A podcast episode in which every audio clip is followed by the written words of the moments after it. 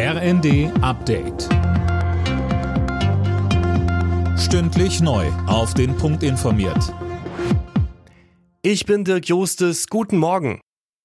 Im Streit über das Bürgergeld bleibt die Union bei ihrer Kritik. CDU-Chef Merz sieht weiter falsche Anreize in dem Gesetz und droht mit einer Blockade im Bundesrat. In der ARD zeigt er sich aber bereit, auf die Koalition zuzugehen. Ich werde dem Parteivorstand und dem Vorstand der Bundestagsfraktion vorschlagen, dass wir anbieten, noch in dieser Woche einen verbindlichen Beschluss des Bundestages über die Anhebung der Regelsätze zu treffen, sodass wir dann den ganzen Streit nur noch um das Verfahren austragen können, aber nicht mehr über die Höhe der Sätze. Wir sind mit der Höhe der Sätze einverstanden und dann müssen wir uns allerdings über alle anderen Themen dieses sogenannten Bürgergeldes ausführlich unterhalten. Da gibt es viel zu kritisieren.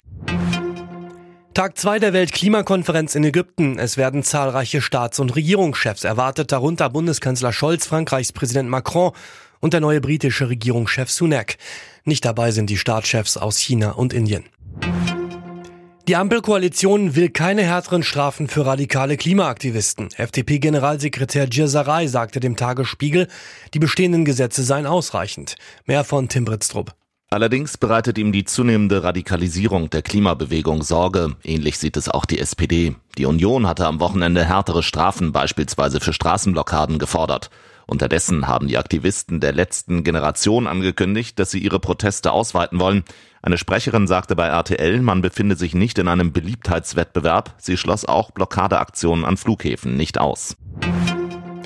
Bundespräsident Steinmeier hat seine Idee eines sozialen Pflichtjahrs verteidigt. Er habe den Vorschlag gemacht, um den Zusammenhalt in der Gesellschaft zu stärken, sagte er in der ARD.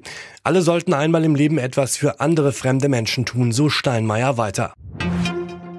Union Berlin hat die Tabellenführung in der Fußball-Bundesliga an die Bayern abgeben müssen. Die Berliner verloren in Leverkusen mit 0 zu 5 und sind damit nur Dritter.